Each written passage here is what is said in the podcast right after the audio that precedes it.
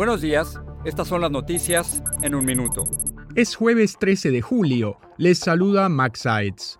La nueva política de asilo de la administración Biden tras la expiración del título 42 ha dejado a personas vulnerables varadas en sitios donde están expuestas a secuestros, asaltos violentos e incluso torturas, según un informe de la ONG Human Rights First publicado este miércoles.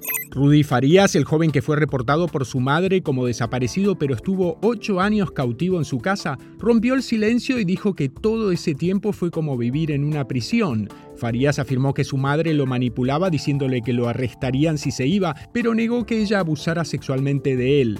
Un poderoso tornado tocó tierra este miércoles cerca del aeropuerto de Chicago, lo que obligó a los pasajeros a buscar refugio y causó disrupción en cientos de vuelos. El premio mayor de Powerball no tuvo ganadores en el sorteo de este miércoles y ya acumula 875 millones de dólares que se sortearán el sábado. Sumando al premio de Mega Millions que se juega el viernes, el botín asciende a 1.435 millones. Más información en nuestras redes sociales y univisionoticias.com.